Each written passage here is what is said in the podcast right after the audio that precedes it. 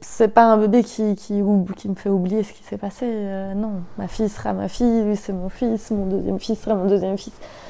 Mais c'est sûr que de nouveau pour mon cœur de maman, ben, je peux le vivre au quotidien. Voilà, ça c'est une grande différence avec des femmes qui ont vécu des fausses couches, des événements malheureux, de morts d'enfants euh, et qui n'ont pas d'enfants. Merci univers, j'ai un enfant. J'ai trois grossesses, mais j'ai un enfant quoi. J'ai deux enfants morts, il y en a un qui est vivant. Je prends. je m'appelle Elisa, j'ai 35 ans. Euh, j'ai perdu euh, une petite fille à 36 semaines de grossesse, à 8 mois, euh, il y a 4 ans. J'ai un petit garçon qui va très très bien, qui a 2 ans et 3 mois. et j'ai perdu là récemment un petit garçon, Lino, à 4 mois et demi de grossesse. Quand Bilal a eu euh, un an et demi, qu'il était depuis peu euh, sevré, j'ai un peu pu rouvrir mon cœur à, autre chose que, que, ce bébé magie euh, qui grandissait convenablement. J'avais fait le deuil d'avoir un autre enfant, enfin plus ou moins quoi, mais je m'étais dit euh, merci, j'ai un enfant en bonne santé, super. Et j'ai un nouvel amoureux, trop chouette, on se retrouve, magnifique. Très vite en fait, je me dis, euh, mais je serais tout à fait capable d'avoir un, autre enfant avec cet homme.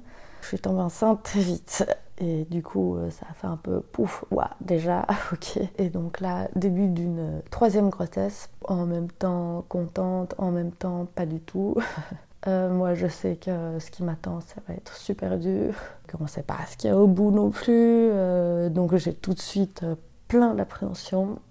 Mon compagnon hyper heureux et j'essaye de lui faire comprendre par tous les moyens, et même enfin, violent pour lui, que pour moi une grossesse c'est pas que de la réjouissance. Quoi.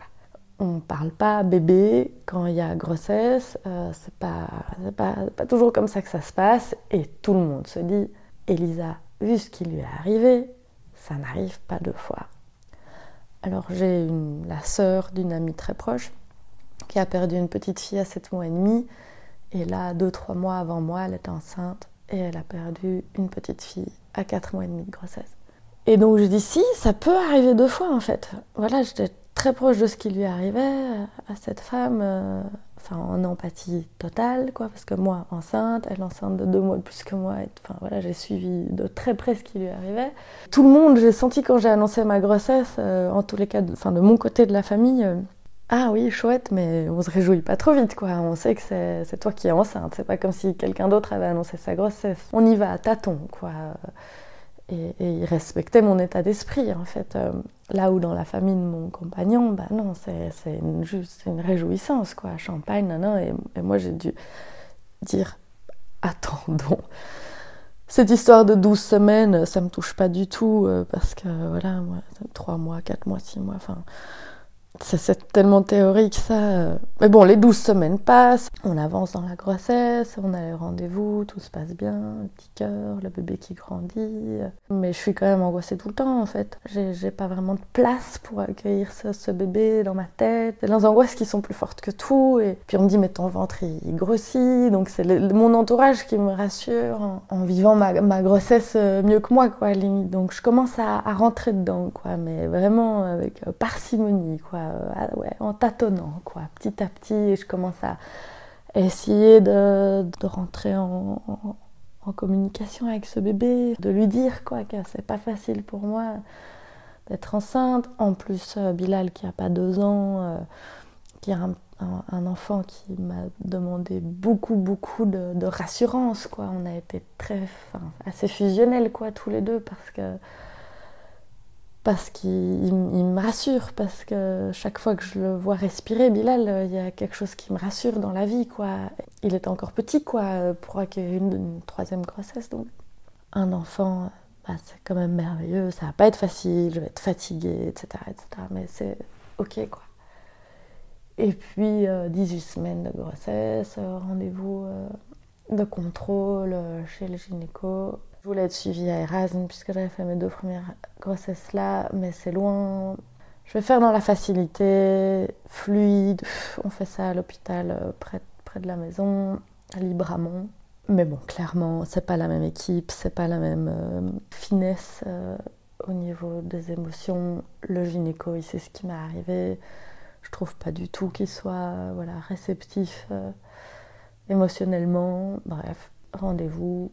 Il n'avait pas voulu nous dire le, sexe du bébé avant parce qu'ils n'étaient pas sûrs à 100%. Et là, euh, ben, on arrive et en fait, euh, il parle d'abord de, l'allaitement, de choses toutes très concrètes. Euh, moi, je suis toujours un peu là. Bon, en fait, si on faisait d'abord l'écho avant. Hein.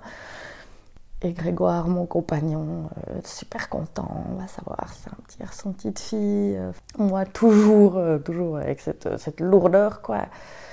Et on fait l'écho et le gynéco, très maladroitement, nous dit ah ben là en fait euh, j'ai un problème. Il dit euh, il y a un arrêt cardiaque.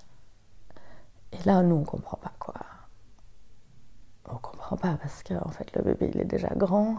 Enfin il mesurait près de près de 20 cm enfin oui je commençais à le sentir bouger. Et c'est horrible. Et moi ce que j'ai senti c'est vous voyez en fait je vous l'avais dit ça peut arriver quoi et, là j'étais là en dissonance avec la réalité, quoi. C'est tellement un, coup dur qu'on sait pas comment le prendre, en fait. On, a été sidérés, quoi. Juste, ok, je suis enceinte, j'ai mon ventre, et le bébé à l'intérieur, mais il est mort, quoi. Et on vient, on apprend que c'est un petit garçon. Et puis là, ça a été super vite.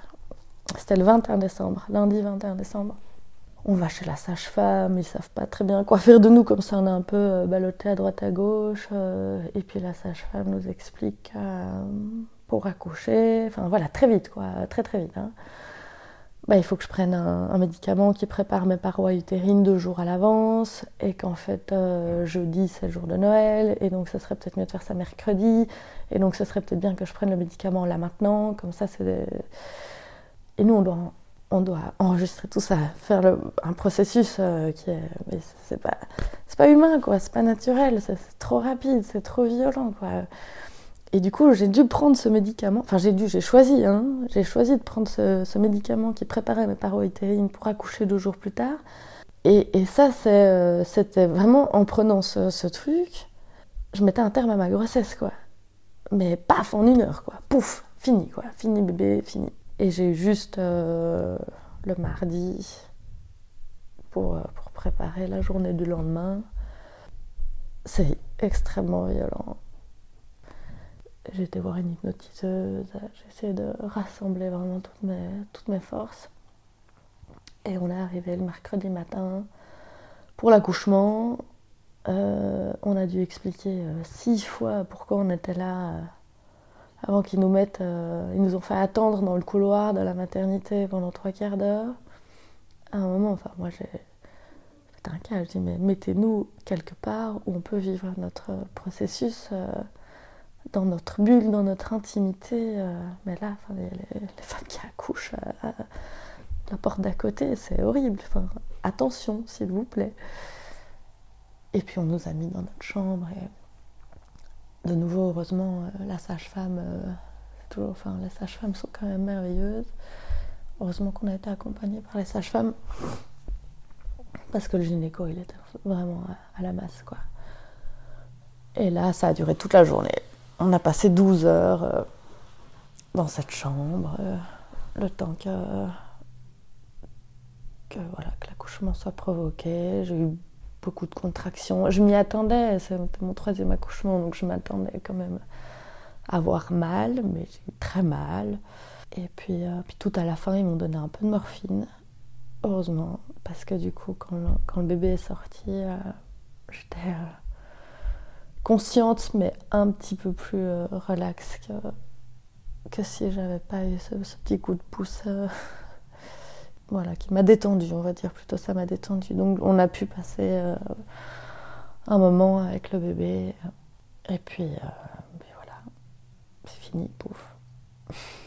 Dans mon malheur, moi, je me suis tellement protégée par rapport à ma grossesse que, euh, puis le fait d'avoir fait la première grossesse en Afrique, d'avoir intégré un, petit peu, tout petit peu de cette mentalité qui se protège d'événements possiblement malheureux, euh, j'étais fort dans ce truc au jour le jour, quoi. Donc euh, j'ai moins dû faire le deuil de la projection.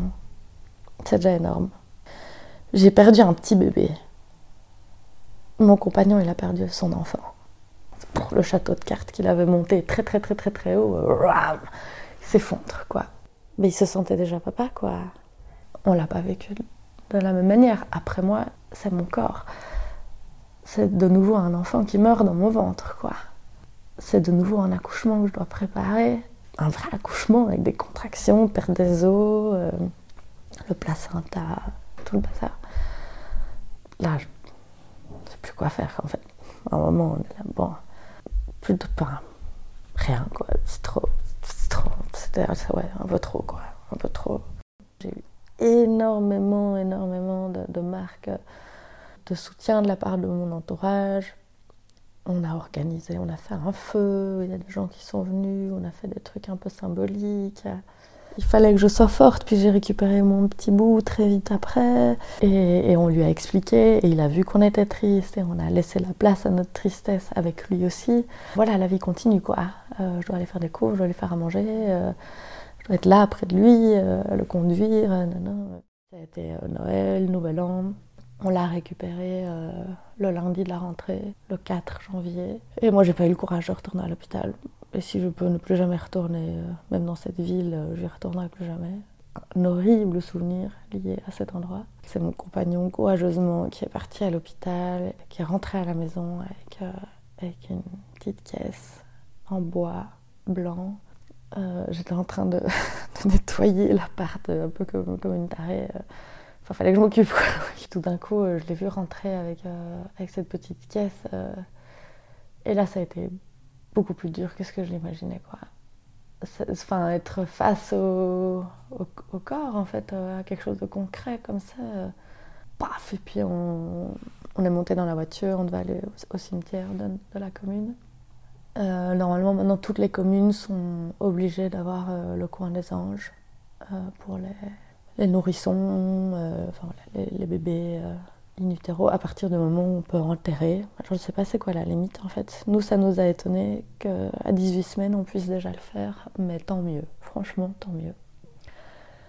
Parce que sinon, euh, bah, Dieu, seul sait où serait passé le corps et je pense que pas très gai d'imaginer ça. Là maintenant, au moins, on sait où est-ce qu'il est.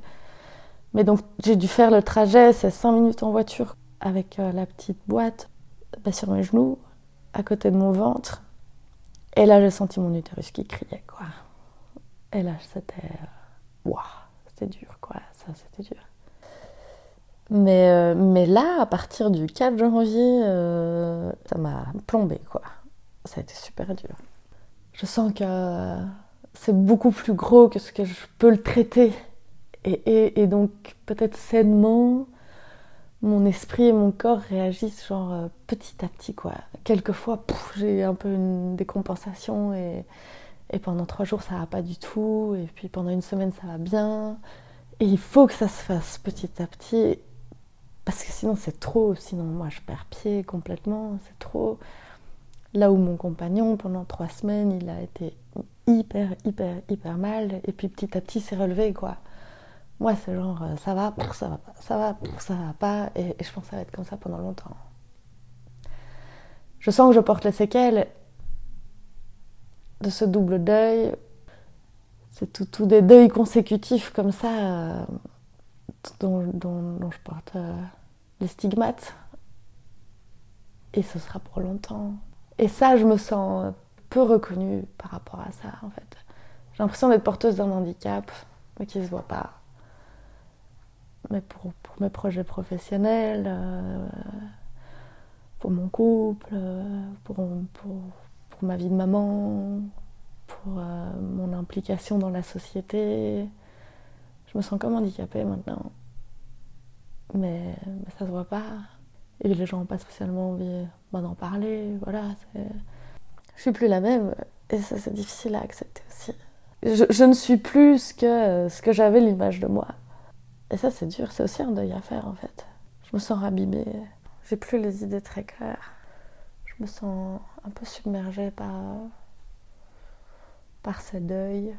Je me sens plus ah ouais, à côté de mes pompes, en fait, un petit peu. Euh, j'ai l'impression de, de, vivre le quotidien et que le quotidien ça roule.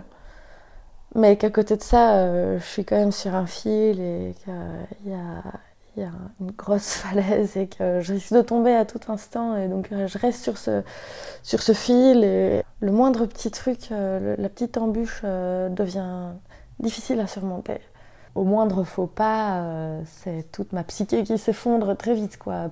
Et, les angoisses reviennent, ou des insomnies. Ou, euh, Maintenant, c'est des, des, signes qui sont plus euh, manifestes que simplement de la tristesse, quoi. C'est des, trucs profonds, des angoisses profondes. Je me sens, j'ai peur, de, peur de la mort, j'ai peur de somatiser. C'est là, dans ce sens-là, que je suis un peu à côté de mes pompes. Là, c'est comme si je savais plus vraiment traiter les informations. C'est trop, c'est trop. Je veux reprendre ma vie en. Retrouver confiance, retrouver de la force. Et il y a 5, 6, enfin il y a plus que ça maintenant, 7, 8 ans, quand j'ai vraiment changé de vie, que j'ai quitté Bruxelles, mon boulot, tout ça, je me sentais très très forte, très puissante quoi. Et, et, et ça, maintenant, je le sens plus du tout. En fait, je sens que, que j'apprends la vulnérabilité. Mais c'est pas facile d'être vulnérable. On aimerait plus ça. Enfin, c'est plus gai de se sentir fort, quoi. Mais là, euh, j'apprends à dire, euh, à accepter ma vulnérabilité. Et... Mais c'est même dur, je pense, pour mon entourage de, pouvoir l'accepter parce que ça correspond pas à, ce que j'étais. Mais là, maintenant, c'est. Euh, ça va pas trop. En fait, en fait, ça va pas trop. Entendez-le, ça va pas trop. Voilà, ça va aller, j'espère.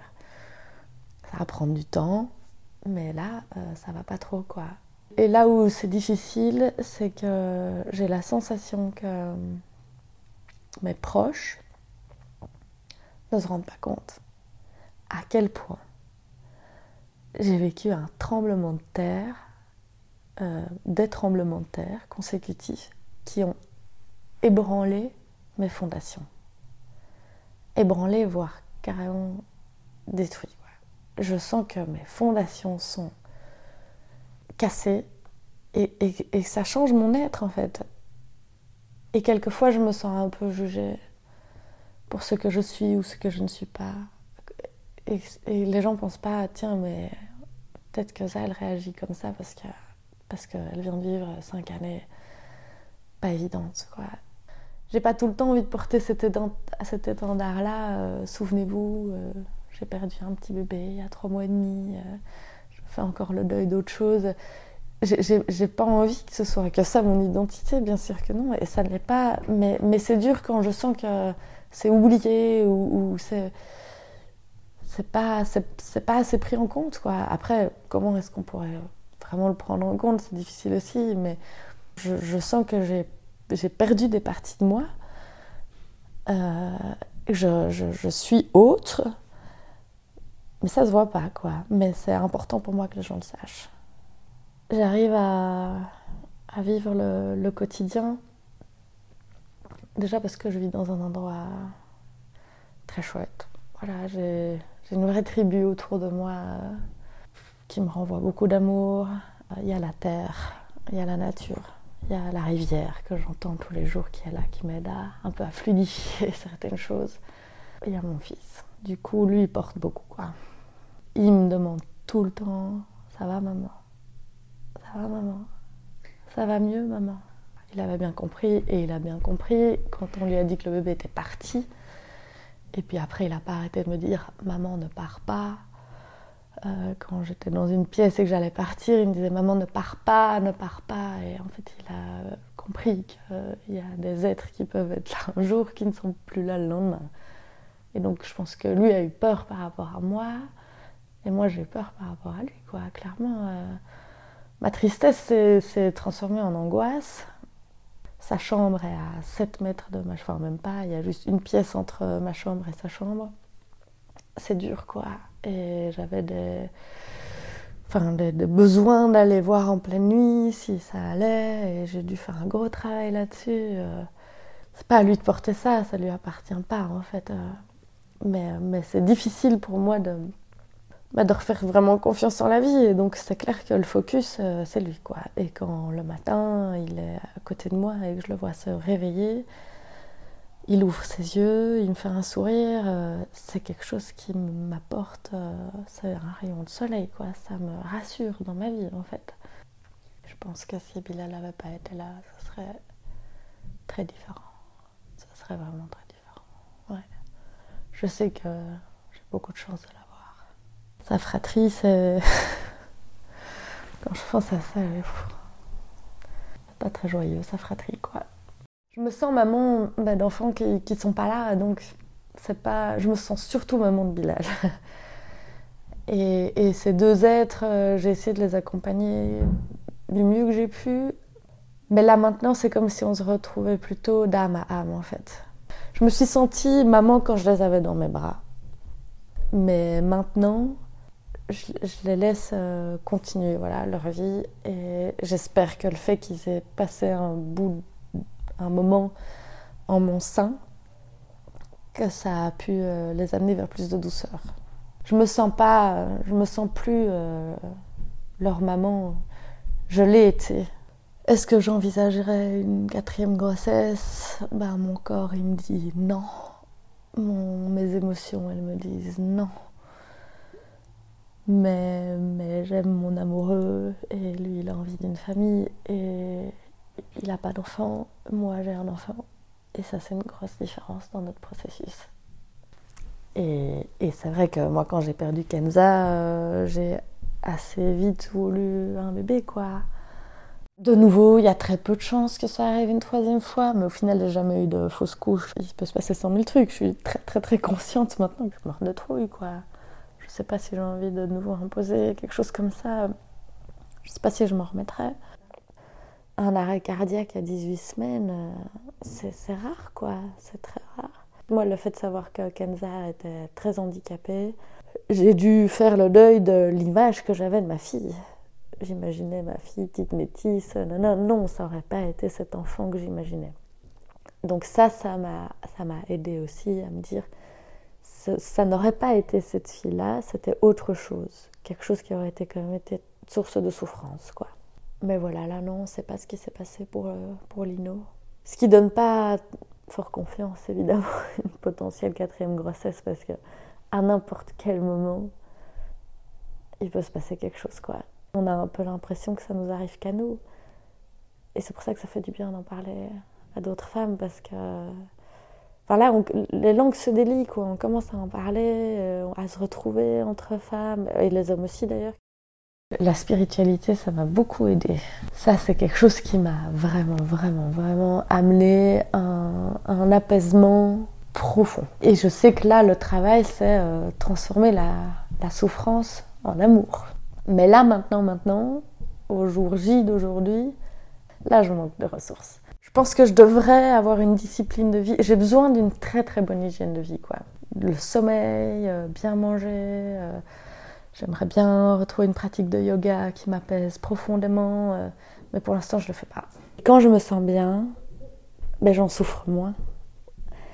Même si ça n'a pas vraiment de sens, ce qui s'est passé, mais simplement j'accepte. Et, et, je suis heureuse de mon parcours. Et donc je peux être dans la gratitude de ce qui s'est passé, parce que c'est sûr que ça m'a appris ça m'apprend, ça m'apprendra encore énormément de choses. Mais pour ça, il faut que moi je sois bien.